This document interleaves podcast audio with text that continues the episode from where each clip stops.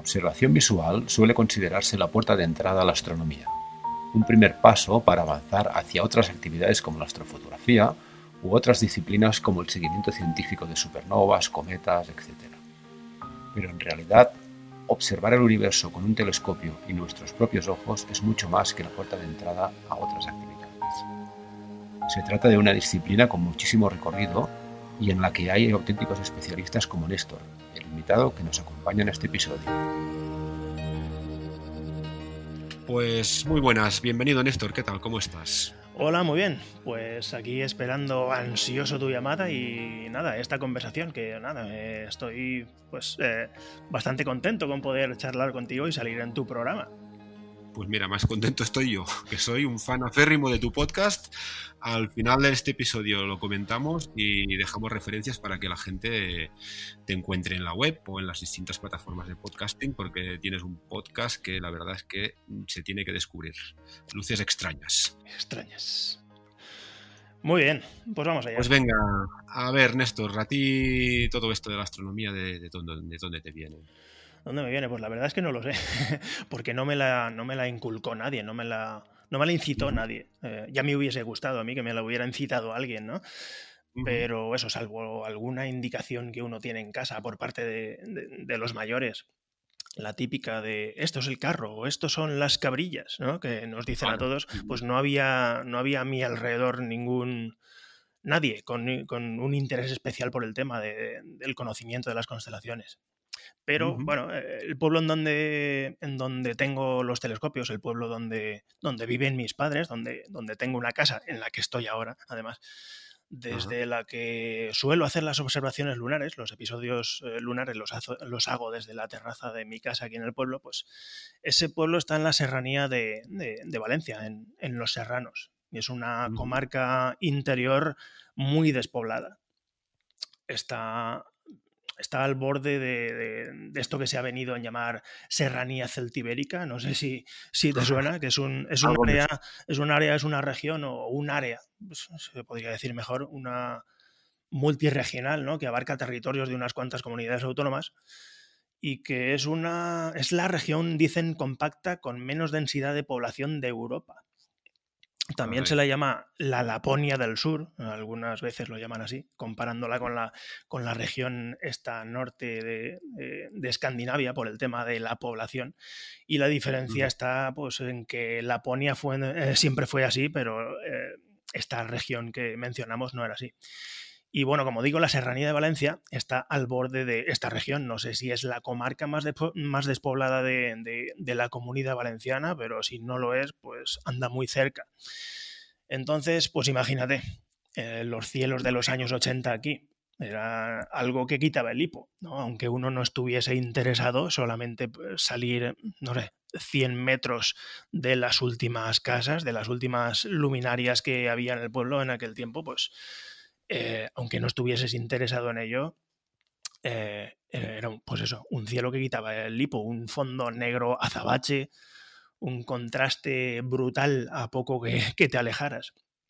Eh, cielos que ahora, que ahora ya no podemos conocer, ¿verdad?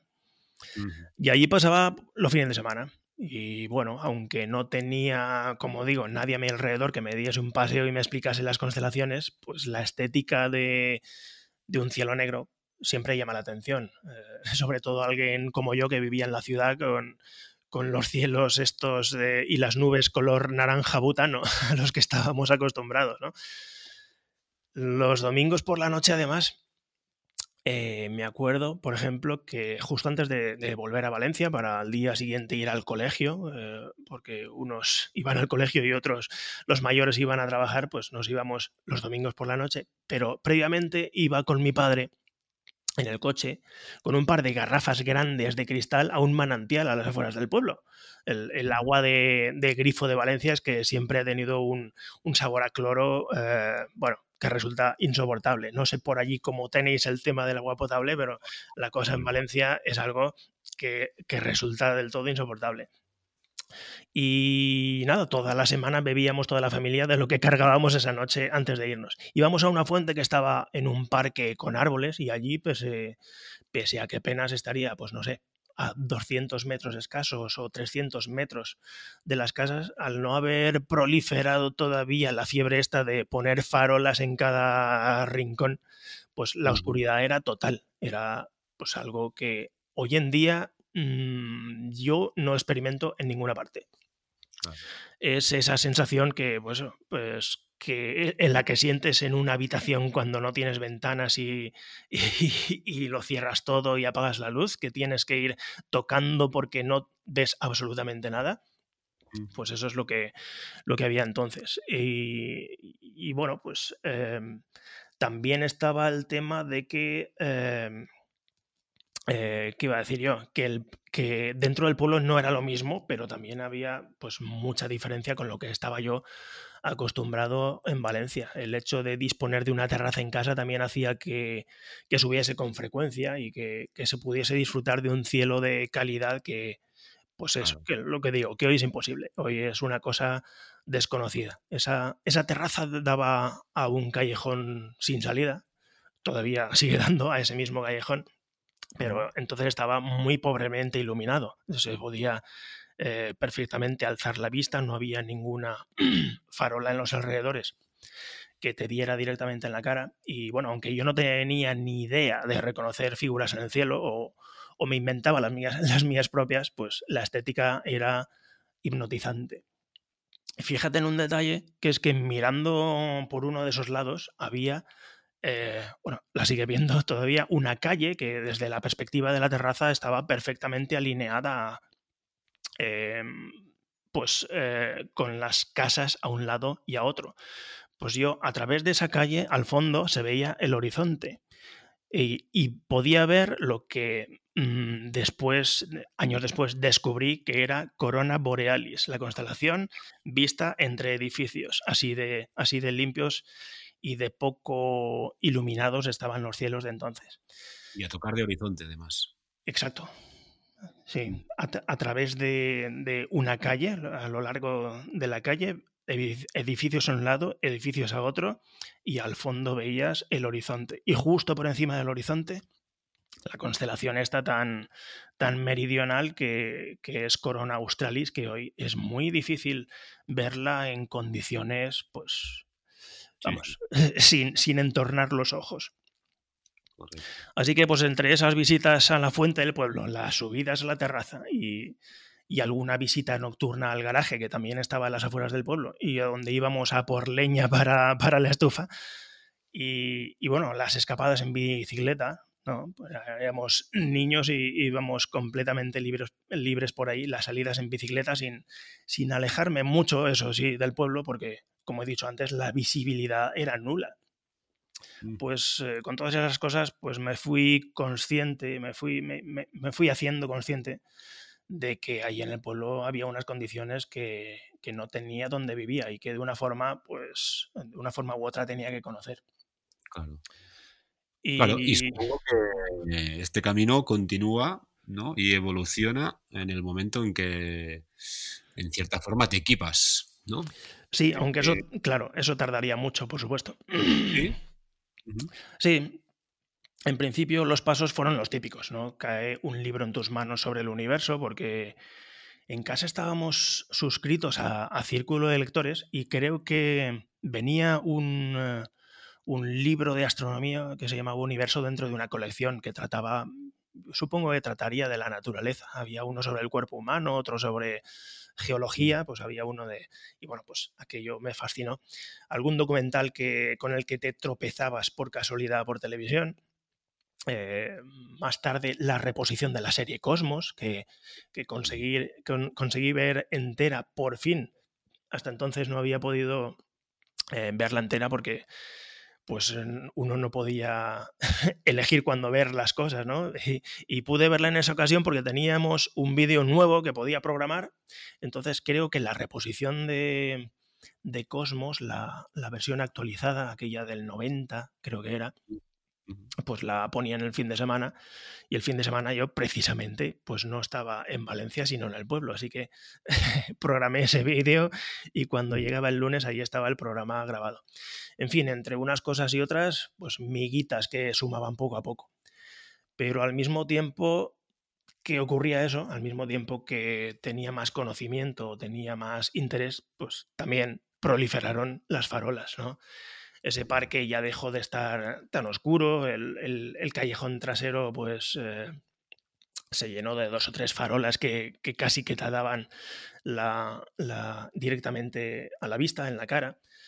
El interés crecía, por supuesto, pero los impedimentos lo hacían a la misma velocidad o, más. Entonces, por una parte, tenía más conocimiento al haber leído y, haber aprendido alguna constelación, pero por otra estaba pues, siendo rodeado por el enemigo, por decirlo así, ¿no? y sin posibilidad de escaparme hasta que no tuviese permiso de conducir y, apartarme algún kilómetro de las farolas. Y eso tardaría muchos años. Así que estuve mucho tiempo en esa situación de quiero y no puedo, de me gusta, pero también de es imposible para mí. ¿no? Estuve mucho tiempo así. Así que mientras tanto aparecieron en casa unos prismáticos, me acuerdo, unos 7 por 50 aunque ni tenía trípode ni, ni, y tampoco tenía posibilidad de comprar uno, lo estuve usando durante años a pulso o incluso apoyándolos sobre un palo de escoba para darles estabilidad y poder ver pues, cosas más, más sutiles. Y eso fue eh, la, la observación con prismáticos, fue una inmersión total en la astronomía. Claro, sigues pensando que es una buena puerta de entrada, ¿no? Los prismáticos para la observación. Sí, yo no estoy de acuerdo con que se sugieran como única alternativa y que se deseche la posibilidad del telescopio. Pero sí, es un acierto, muy probablemente eh, cada una persona que empieza ya los tenga y no ha contemplado la posibilidad de, empezar con ellos. Y no es solamente para empezar, sino para continuar. O sea, eh, aunque tengas telescopio, eh, unos prismáticos al lado hacen mucho bien.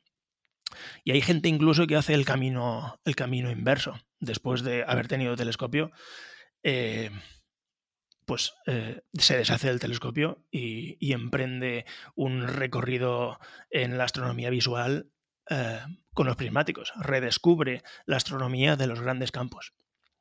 Yo te diré que no, he desechado telescopio, pero la verdad es que empecé muy tarde con los prismáticos, haciéndome primero con un refractor de 60 milímetros y hasta mayor no he descubierto lo que pueden llegar a darte si unos prismáticos. ¿eh? Es inabarcable, la verdad.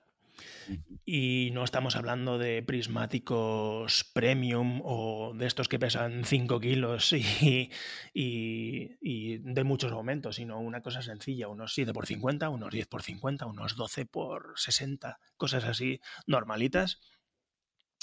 Y bueno, años también eh, apareció también, entre comillas, por casa un telescopio. Es el típico refractor Tasco, aquel de 60 milímetros de, de apertura y, y 700 me parece, de focal, sí.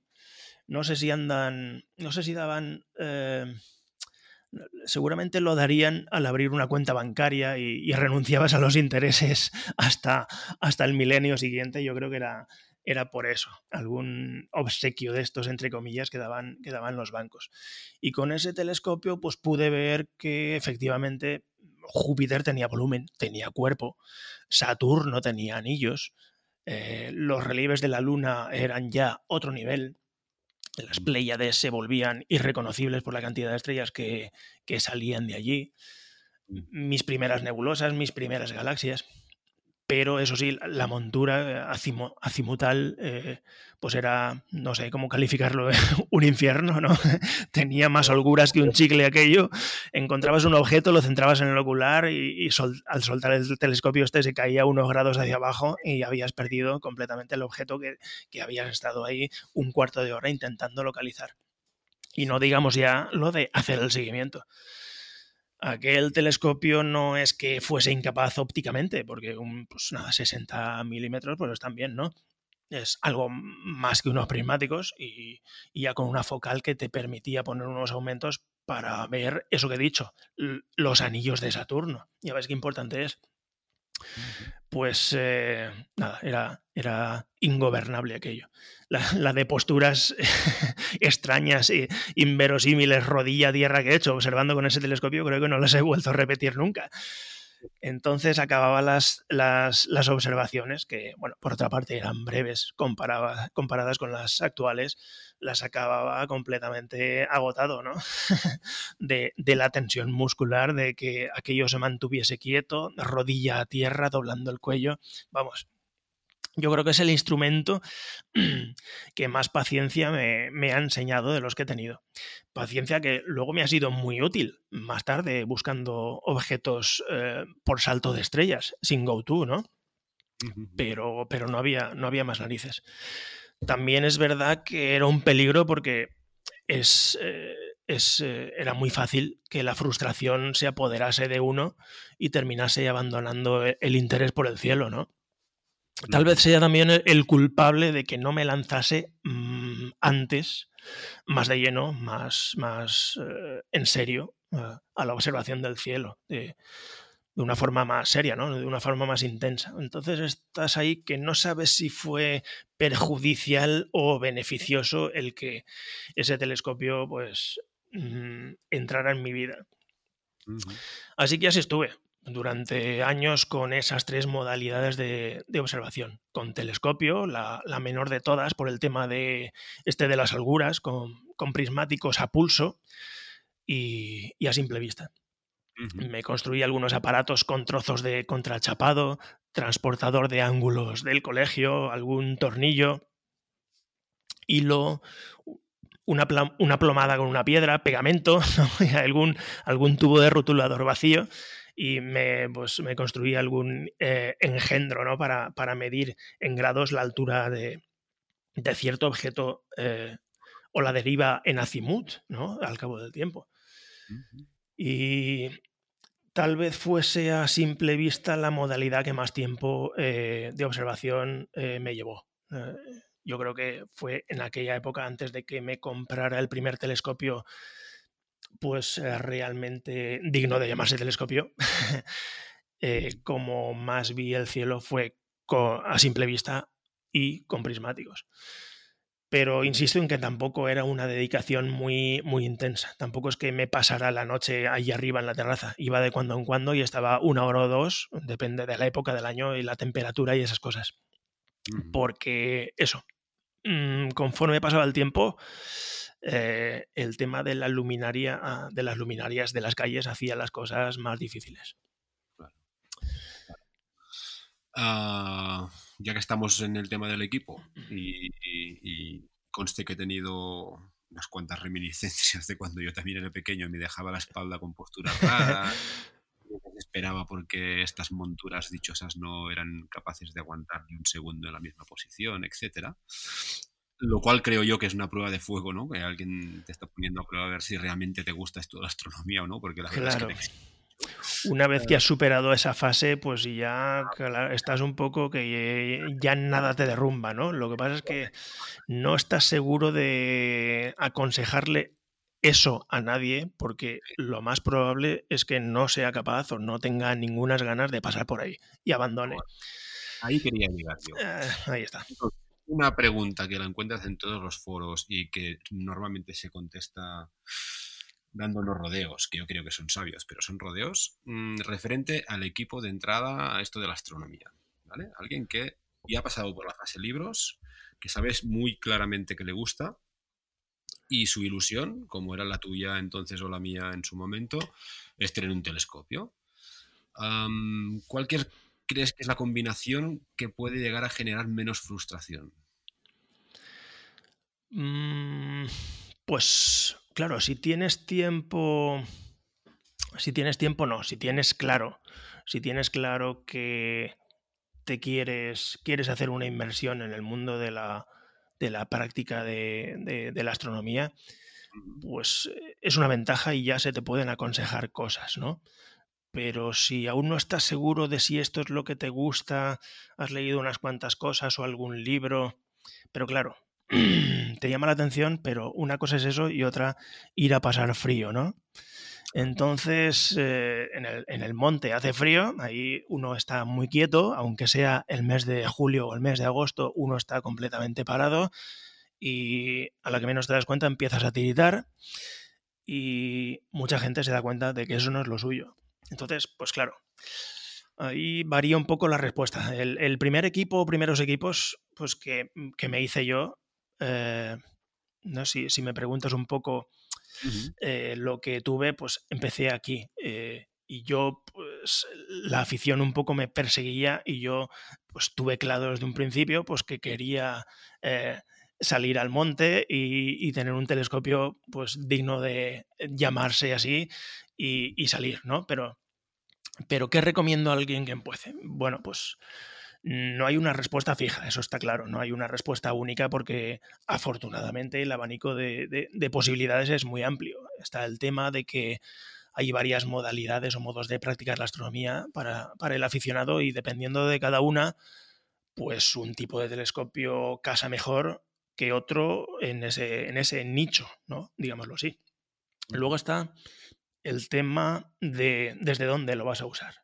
Si estás muy rodeado de luces intrusas, pues va a estar difícil observar bien objetos débiles como nebulosas, galaxias y cosas así débiles.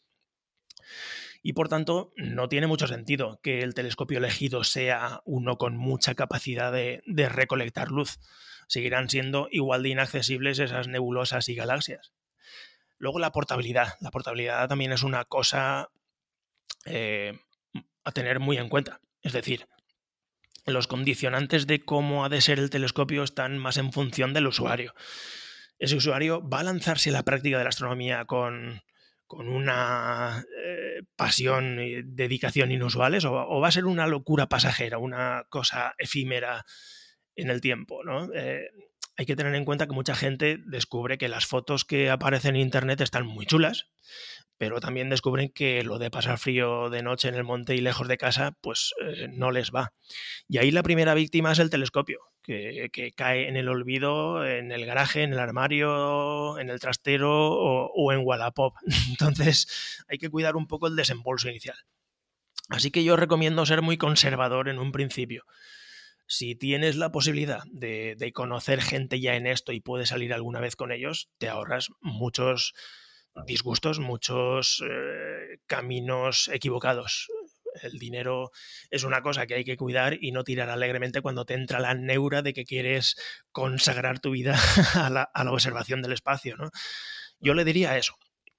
Párate, sal con gente, observa por telescopios de otra gente y, experimenta lo que es una sesión de observación. No porque le vaya a espantar la experiencia, sino porque muy probablemente ahí descubra que la, actividad que desarrolla fulanito con su telescopio va más con él, con su personalidad y sus gustos, que lo que hace Venganito con, el suyo. Y aún así, desembolsar poco dinero. Yo soy, sí que es verdad, partidario de comprar cosas de calidad y por tanto caras, pero que a la larga salen más económicas porque las amortizas más en términos de, de, tiempo y, disfrute. De lo contrario, terminas comprando dos veces. Pero, pero los inicios son una excepción. En los primeros contactos con la astronomía, compra algo que sepas que no te va a doler si pasados unos meses abandonas porque descubres que lo tuyo no era eso, que era una fiebre pasajera, vamos.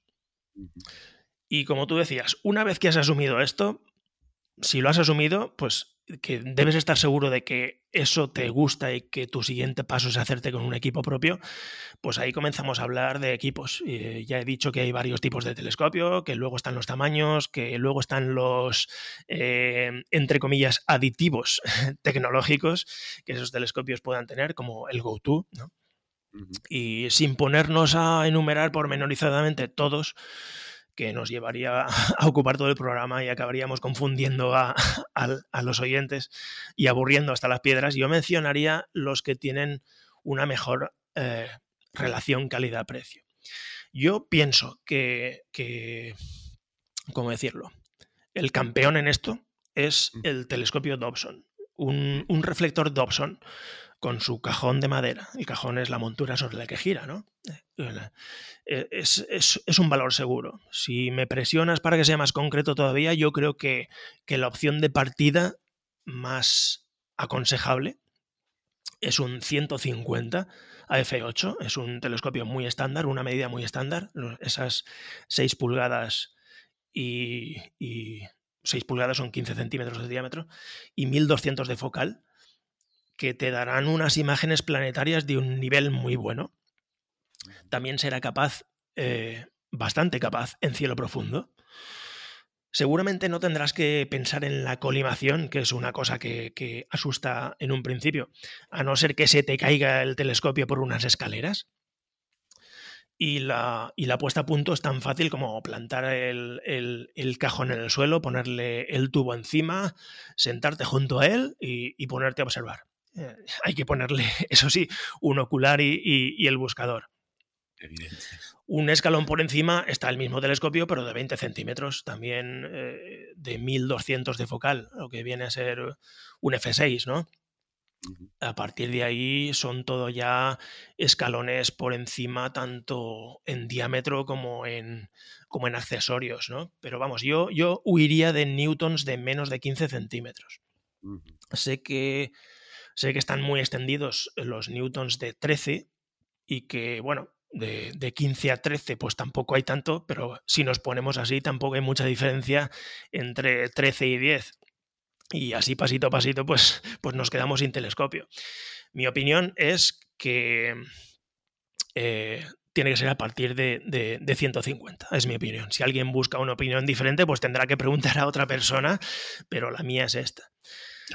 En cuanto a telescopios de lentes, porque solamente he mencionado el Newton, es de, es de espejos pues si nos inclinamos por un refractor, pues el típico refractor en montura ecuatorial con seguimiento manual mediante unos pomos, pues yo creo que no habría que ir a algo más caro que eso.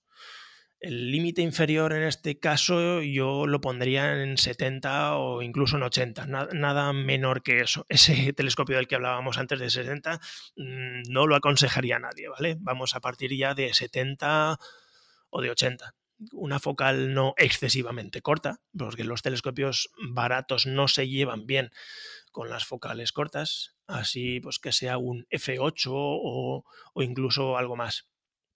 Y aquí también está el asunto de que cuanto más azúcar, más dulce, así que cualquier cosa que le añadamos costará dinero. Si, si, ya partimos de un telescopio en el rango bajo de precios, es muy, muy posible que añadirle motor de seguimiento multiplique el precio por dos. Y si además está computerizado, pues multiplícalo por cinco o algo así.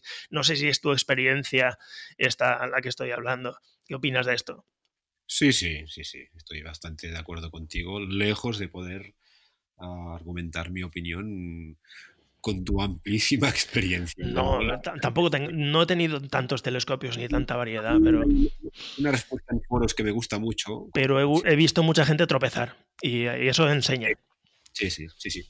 Por eso una de las respuestas más habituales en foros es el mejor telescopio es el que vayas a usar más. Exacto. Que pasa es que, claro, esta respuesta la vas a tener una vez lo hayas usado o no usado. Pero bueno, la experiencia es un grado en este sentido. Oye, solo un matiz en cuanto a la última, cuando estabas hablando ahora de, refractores, hoy en día está como muy extendida el uso de, el uso no, la, disciplina de la astrofotografía. Y en ese campo ya sabrás que los reyes suelen ser muchas veces um, refractores apocromáticos, Nosotros estamos hablando de entrar en este mundo y además estamos poniendo en el foco en la astronomía visual, que es una cosa súper chula y de la cual tú eres un experto. Uh, en refractores, a partir de 80, importante, ¿no? El hecho de que sean acromáticos, aprocromáticos, ¿cómo lo ves tú? Mm, hombre, ahí depende de si eh, dejamos al margen el tema del desembolso inicial para no asustar al, a la persona que empieza. Mm, yo eh, he visto a personas que su primer telescopio ha sido un refractor de 150 a f5, acromático. Y eso por muy imponente que sea, porque lo ves montado e impresiona, eh, los halos violetas que esas lentes provocan a los alrededores de las estrellas, no digo las más brillantes, sino medianamente brillantes, esos halos azules eh, y violetas, me parecen aberrantes y nadie de debería pasar por eso. Yo apostaría por un diámetro más contenido, no, no maximizar la apertura en un refractor, pero que la, relación entre la, apertura y, la focal sea más larga. Porque luego todos son defectos. Sí que es verdad que si eh, mires por primera vez a, través de un telescopio, no vas a saber apreciar la calidad. Pero, caramba, es que, que a partir de mitad de campo o incluso antes, eh, no solamente hablamos de cromatismo, sino ya deformidades, ya el campo se esté distorsionando y que esa estrella ya no sea un punto, sino un arco, pues no lo veo bien.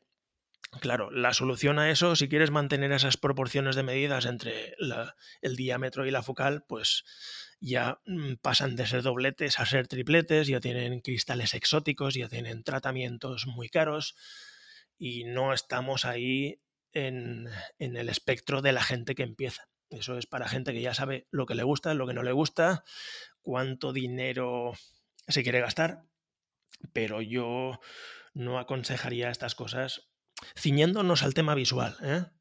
Pues si, si, vas a hacer un uso mixto, pues ya no te sé decir, porque bueno, pues los refractores cortos proliferan mucho y con resultados muy cucos y muy bien. Y de vez en cuando, pues no hace daño a nadie echar un vistazo. Esos son usos mixtos. Pero para el tema visual, la verdad es que telescopios asequibles eh, y cortos eh, hay, que, hay que huir de ellos. Yo, mira, yo tenía en mente cuando te estaba comentando esto de que también está, tenía en mente el, famoso ETX-70, aquel telescopio pequeñito con GoTo que una vez, no sé si hará más de 10 años, eh, se vendió en Lidl y que causó furor. Era y es eh, un telescopio que, pretendía tenerlo todo, ¿no? Eh, asequible, transportable ahí en su mochila y estaba computerizado. Yo lo tuve. Yo, lo tuve una semana. no he visto imágenes más horrorosas en mi vida que aquello. Me deshice de él en un par de semanas. Tenía 35 centímetros de focal, o sea, era un F5. Un telescopio acromático, barato y de relación focal tan corta, eh, pues, ¿qué quieres que te diga? Eso es mortal de necesidad. Sé que hay gente que está contenta con él. Tengo amigos que lo tienen y hablan maravillas de ese telescopio, de cuánto han observado, de a cuántos sitios se lo han podido llevar, que lo metes en una mochila y te lo puedes llevar a cualquier parte, que tiene tú y encuentras las cosas solo. Y sí, está muy bien que tenga una base de datos con 20.000 objetos, incluido un quasar y un agujero negro, pero luego no es capaz de mostrar M31, que es la galaxia más contundente del cielo, de una forma mínimamente digerible.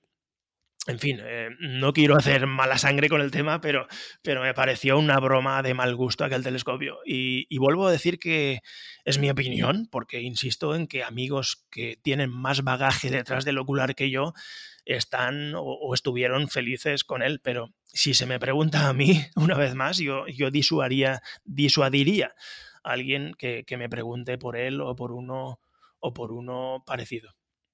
Mira, hablando del Lidl y de cosas que han vendido, también vendió por aquella época un refractor de 70 en montura ecuatorial manual, con, con, unas patas más que sólidas y dignas, todo el telescopio por 79 euros. Ese, ese, es el tipo de refractor al que me refería yo como punto de partida. Es, un, es, un, es un F10, un es, eh, punto de partida como referencia, como telescopio con una apertura ya interesante. Huyamos de cosas más pequeñas. Cualquier cosa menor solamente sirve para ver el, el reloj del campanario boca abajo y, para acabar con tu, con tu incipiente afición. Yo lo compré y todavía lo uso. Sí es verdad que tiene mucho plástico, tiene más plástico que un Playmobil, eh, el tubo y, el enfocador, pero las imágenes son dignas y, solo fueron 79 euros.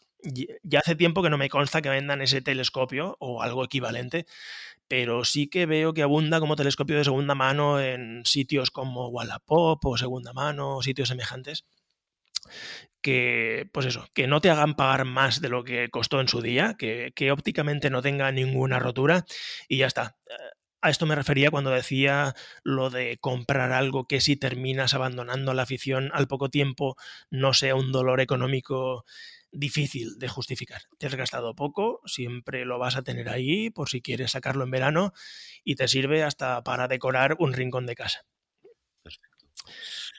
Ah, y, ya que estamos, mm, damos un par de pasos más y hemos superado ya esta, esta barrera, no nos hemos equivocado, nos gusta la astronomía visual. Mm, a mí me queda la duda porque la verdad es que yo astronomía visual en parte por la calidad de los cielos pésima que tenemos aquí, supongo que en muchos lugares de España, en parte por mil razones, entre ellas presupuesto, pero no, no, no, no tengo mucho recorrido en visual. Lo disfruto mucho cuando puedo, pero es que puedo poco. ¿vale? Ah, pero me, queda, me ha quedado siempre la duda de si había cierta especificidad en el equipo en función un poco de, de los objetivos, porque con cierta distancia la visual se ve como un poco ostras, con un Newton, cuando más grande mejor, ah, y te lo comes todo. Pero supongo que habrá equipos especializados para cierto tipo de objetos, para cierto tipo de observaciones. ¿Qué, rangos hay? sí que es verdad, pero también hay que tener en cuenta que, bueno, comprarse un Newton o comprarse un refractor, el Newton se supone que es para objetos de cielo profundo pero no solo. El, refractor se supone que solamente es para ver em, puntualidad en las estrellas y detalles en los planetas y demás, pero bueno, también poder ver nebulosas, ¿no? Hay, entonces, los telescopios se van solapando. Entonces, la elección del telescopio es más en función de el lugar en donde estés observando, por supuesto, que más que, más que lo que vayas a observar. Claro, si vas a observar cosas muy específicas, como dobles, o cúmulos abiertos o estrellas variables, cosas así tan un, nicho tan tan nicho, pues sí, tiene su tiene su sentido que vayas a, objetos con una objetos no a, dispositivos a telescopios con, con, una focal muy larga para que desde un principio te dé mucha nitidez y mucho aumento pero bueno pues incluso dentro del el cielo profundo, por ejemplo, porque cielo profundo es una cosa muy amplia. Cielo profundo es todo lo que hay más allá del sistema solar. Incluso los cometas que están dentro de nuestro propio sistema solar, aplicamos las técnicas de observación de, cielo profundo. Eh, entonces, ¿qué telescopio? Pues si estás en un sitio muy contaminado lumínicamente, pues la verdad es que mm, no hay que maximizar el diámetro, sino la calidad. Y ahí, pues si, apuntamos por los reflectores, que sería raro, ahí lo suyo sería pues un reflector de, una focal larga. Que los Smica Segren son reflectores al, fin y al cabo, tienen la, tienen el, tamaño constreñido, ¿no? comprimido, pero suelen ser F10 y bueno, pues eh, telescopios así más exóticos como los Maxutov Newton, pero sobre todo los refractores, los refractores que mm, pues eh, no tienen gran capacidad de recolección de luz, porque una cosa eh, asumible en cuanto a desembolso, pues no debería pasar de, de 130 milímetros de diámetro pues sería, sería lo suyo, porque lo que se busca es precisión en lo que se ve, pero no maximizar la recolección de luz. Ya si me dices que vas a observar siempre o muchas veces en un cielo oscuro, pues sí, ahí ya te digo que maximices tamaño mm. y vayas a por lo más grande que puedas aunque bueno, otro tema es cuánto invierto yo en electrónica, ¿no? en, la montura que, soporta ese telescopio, si quiero que encuentre los objetos por sí solo. Porque, bueno, una vez nos hemos metido aquí y ya tenemos nuestro telescopio y nuestro itinerario hecho, pues ya sabemos lo que nos podemos permitir y lo que no, pero un go-to en un telescopio significa unos 500 euros, así, unos 400 o 500 euros de más. Entonces, ¿cuánto estoy dispuesto a sacrificar en términos de apertura, en términos de recolección de luz, para ponerle una electrónica que me encuentre los objetos él solo? Es una, es una cosa bastante personal. Pero eso, mm, sí, siempre se ha dicho que refractores para planetaria y luna y reflectores para objetos difusos de bajo brillo superficial. Sí, pero bueno, no es una cosa muy cerrada, porque, vamos, las imágenes que, que he podido ver yo por, como poseedor de, de, un Newton en planetaria o en luna, pues quitan el, el hipo, ¿no? Al final el diámetro limita la resolución de, la imagen que ves. Y aunque es verdad que un, reflector de gran diámetro está captando también mucha turbulencia, en esos momentos en que la turbulencia se calma, pues esos son unos momentos eurecas, unos momentos mágicos que vamos, yo tengo grabadas a fuego fotos fotos en mi mente de, cosas que he visto por el telescopio de Júpiter en colores. Ahí el rango de colores iba desde el casi naranja, pasando por el ocre, por el ocre, el marrón, el blanco. Y eso un refractor te dará mucha precisión en cuanto a ausencia de turbulencia, en cuanto a ausencia de movimientos, pero ese límite es muy difícil el ver un planeta bien gordo eh, no te lo dará. Es verdad que está muy limitado en el tiempo esas condiciones favorables en las que un Newton gordo te, puede dar una imagen estable, pero cuando te la da, vamos, ahí le puedes meter aumentos, todo lo que tengas en el maletín de oculares se lo puedes meter y observar a placer. Y esos momentos vale la pena todo el sacrificio que, que pues, en, en, tiempo que has estado pues, viendo el planeta en modo, en modo flan. Oye, y hablabas de oculares, porque hemos estado hablando todo el rato de montura y de tubo, pero en el tren óptico hay una cosa que si falla, falla los restos. Exacto. ¿Qué, ¿Qué, manías, qué consejos tienes aquí? El telescopio este, un ocular bueno, siempre mejora el telescopio el, telescopio este de plástico que decía hace un momento, que lo tengo de vez en cuando, lo, tengo sobre todo por si se lo tengo que prestar a un sobrino, por si se lo tengo que prestar a un amigo, bueno, viene muy bien. Y de vez en cuando observo el sol y de vez en cuando pues, pues le pongo un ocular. Pues hay mucha diferencia entre la imagen que ofrece con los oculares de serie, que son cositas que, bueno, pues las empresas que venden telescopios pues para maximizar el beneficio te venden oculares muy regulares. luego le pones un ocular premium y parece otro telescopio. pero claro, ¿a quién le preguntas lo bueno que es el ocular? Al fabricante no, el fabricante te va a decir, vamos, aquí genial todo, todo lo que hacemos es maravilloso. Pues a los usuarios, porque realmente en las especificaciones del ocular te van a dar unas cifras de cuánto eh, de la focal desocular, que es la que determina el aumento, y luego del, campo, del campo aparente que ofrece. Pero claro, las distorsiones ya no. Las distorsiones ya no es una cosa que se, que se pueda parametrizar tanto como para que te den un número. Ahí. Y, dependen también del telescopio que le pongas delante.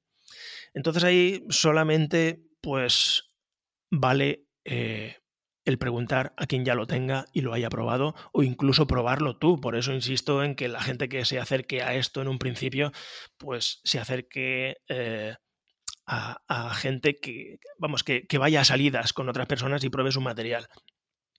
Cuando tienes un, un, telescopio que localiza las cosas solo, que tiene el go-to, que tiene el seguimiento, pues la verdad es que no hay que ser muy generoso en cuanto al campo aparente que deba tener el ocular.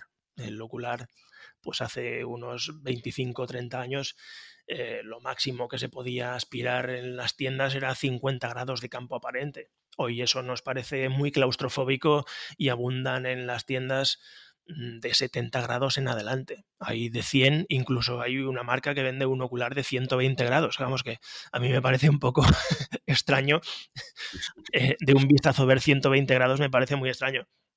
Pero vamos, una cosa muy generosa, una cosa mm, suficientemente generosa, pues empezaría en 70. Yo tengo de 80 grados, pero mm, no me iría a más. Y bueno, hablo en mi experiencia porque yo no tengo seguimiento en los telescopios. Y luego, pues me gusta ver, pues cuando asomo, cuando me asomo un ocular, me gusta asomarme a un gran ventanal. ¿no? Y por eso me gustan los, los oculares de, de gran campo aparente. Claro, los oculares se portan bien o se portan mal en función del telescopio que tengan delante. Si el telescopio que tienen delante mm, es, un, es, un, telescopio de relación focal corta, ¿no? con, el, con el cono muy abierto, eh, pues a eso el, ocular le resulta muy difícil tratar de, de, trabajar con luz que le viene de diferentes ángulos y al final sacar por el otro extremo del ocular un cilindro de luz de haces paralelos que, en donde no haya ni distorsiones cromáticas, ni, ni aberraciones esféricas, ni nada. Entonces, eso es muy difícil. ¿Y cómo se consigue? Pues con material premium, con, con oculares que valen mucho. Por eso decía que, claro, pues que, que cuánta aberración tenga un ocular, eso no está escrito en ninguna parte. No, no es un parámetro que te dé el fabricante. Ahí la verdad es que el parámetro más fiable es el precio. Y he sido muy ambiguo en la respuesta, pero es que la verdad es que no hay un ocular que valga para todo, porque todo depende del, del telescopio que tenga delante. Si le pones un F10, pues te vale un, telescopio con focal larga, de relación focal 10, pues la verdad es que eso se lo traga todo, porque el ocular tiene que trabajar con, con un haz de luz que ya vienen los rayos muy paralelos. Tiene que trabajar poco ahí, entre comillas. Pero un F5, ya sea refractor, ya sea reflector, le resulta muy difícil y solo los oculares premium saben hacer eso bien. Claro. Oye, una cosa, solo, bueno, para ir terminando, ¿eh? pero mm, imagínate un contexto. Te lo acoto un poco porque si no, ya sé que me vas a contestar. Pero disponemos de un cielo mm, aceptable, ¿vale? Tenemos un equipo más o menos portable ah, y nos vamos, yo que sé, de camping al, campo y estamos haciendo nuestros pinitos en, en visual o incluso yo mismo, que no tengo la ocasión de hacer visual desde donde vivo por la calidad del cielo y mi equipo no es transportable, ya no hablamos de equipos. ¿Qué, tipo de objetos recomendarías para tener una experiencia gratificante, por decirlo de alguna forma? ¿Es todo el catálogo Messier? ¿Solo son cúmulos abiertos? ¿Estamos hablando de cielo semiurbano o un, un cielo decente? Algo mejor. Vale, pues. Eh, bueno, pues hay que empezar por lo que más gusta. Y lo que más gusta es lo más escandaloso. Entonces, los Messier pues vienen a ser pues, los objetos más escandalosos porque fueron los primeros objetos de cielo profundo que, se descubrieron con los instrumentos que había entonces. Entonces, eso con los instrumentos que hoy podemos comprar son los más escandalosos del cielo.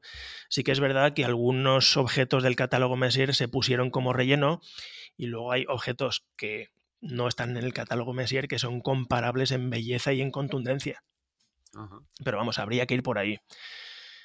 Eh, hay nebulosas muy brillantes. Yo, pues eso, yo iría a lo más escandaloso y, más brillante. Luego ya nos hacemos cada vez unos más frikis o menos y vamos al límite de, detección del ojo y el límite de detección de, del telescopio.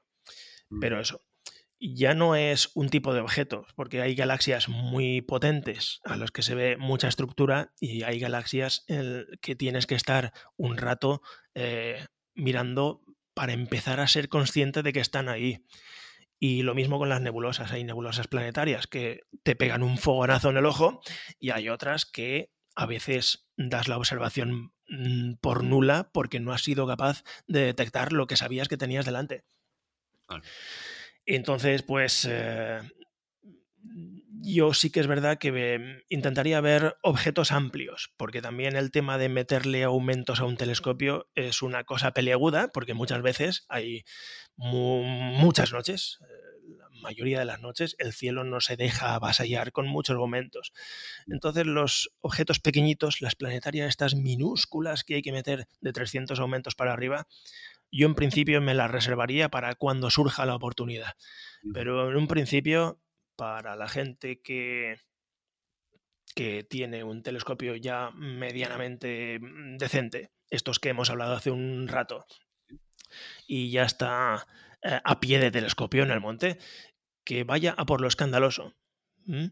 Y, y, es que también, eh, dependiendo del, del, telescopio que tengas, eh, cambias de telescopio y redescubres objetos que ya estabas un poco harto de observar con el anterior telescopio. Es, es, un redescubrimiento. Yo pues empecé a observar con un Newton de 25 y luego cambié a un 30 y a un 40 y redescubres objetos y estructuras en los objetos que has visto docenas de veces que no eras consciente con un telescopio y sí has sido consciente con telescopios mayores. Mm. Entonces, pues, pues eso, me iría a, a objetos en los que haya que imaginar poco. Ya intentando ver detalles y sutilezas en esos objetos, ya aprenderemos a, a ver, pues eso, sutilezas en, en objetos más, pues, más exigentes con la paciencia. Perfecto. No, no, no, no te puedo aconsejar ningún tipo de objeto porque dentro de cada objeto hay pues una variedad inmensa. No, pero creo que has dado unas claves que son muy interesantes. Y hablando de observación de tu equipo, de ti, ahora sí que para terminar, a ver si nos vendes un poco tu libro, Néstor, que tienes un podcast súper chulo. Dedica un minuto a contarnos mm, dónde podemos encontrar este podcast, de qué va. Bueno, pues el podcast se llama Luces Extrañas, le pude poner cualquier nombre estúpido, pues le puse ese. y eh, bueno, es un podcast sobre astronomía visual en el que principalmente grabo a pie de telescopio. A veces pues no me salen las palabras porque es todo improvisado, yo no tengo un guion cada vez que salgo a observar. Todo lo máximo que puedo tener es un plan de observación, pero si, si, alguien ya lleva un recorrido en esto de la astronomía visual, sabe que muchas veces los planes de observación, eh, la mayoría de las veces se van al traste porque el cielo no nos permite apuntar a un sitio, otro nos, nos limita aumentos. Pero vamos, que es sobre astronomía visual, ahí detallo lo que estoy viendo en el momento por el ocular, describo los objetos, también leo algún tipo de, información como las medidas o el brillo que pues, puedo tener en, algún libro o atlas. Y nada, generalmente es con mi telescopio principal, que es un Newton de. es un Dobson de, de 40 centímetros, aunque también hago observaciones lunares con un Newton de 25. Y bueno, también hace poco empecé con observaciones con prismáticos, con prismáticos además modestos, 10 por 50. Y bueno, pues algún día ampliaré más, pero de momento es, eso, observaciones eh, con pocas pretensiones. No pretendo sentar cátedra, sino simplemente pretendo poner un ejemplo de lo que una persona aficionada a esto ve. ¿eh? Y yo lo intento contar. A veces consigo transmitir lo que siento y otras veces me doy cuenta que no. Pero vamos, estoy ahí y allí pues aparecemos con un episodio cuando tenemos la oportunidad de, salir y, de pastar fotones. Oye, pues el resultado la verdad es que es excelente y además te confieso que para los que no tenemos la suerte de tener un Newton de 20 de 40 centímetros, perdón, y no tenemos los cielos o no tenemos el valor de desplazarnos, casi, casi te diría que escucharte es un nos quita un poco Es un poco como estar ahí conmigo, ¿verdad? llena un poco, ¿eh? la verdad es que sí. Nada, nada, que está cuando es un, podcast fenomenal, o sea que felicidades y, invito a todo el mundo a que lo escuche porque es que es muy recomendable. Pues nada, muchas gracias. Pues nada, Néstor, oye, a, ver si otro día también te pasas por aquí y comentamos alguna cosa un poco friki también. Pues me encantaría porque para mí ha sido una muy buena noticia que alguien se hiciera el ánimo de hacer un podcast desde el punto de vista del aficionado que, vamos, eh, no abundan. No sé si conoces em, Fotografiando la Noche de Jordi Frashanet, que también, también está ahí eh, peleando eh, para sacar podcast desde el punto de vista de, pues del usuario. Lo tengo en la lista para invitarle también. Muy bien, muy bien, muy bien. Fantástico, Néstor. Pues muchas gracias y nos vemos pronto. Venga, hasta pronto. Hasta luego.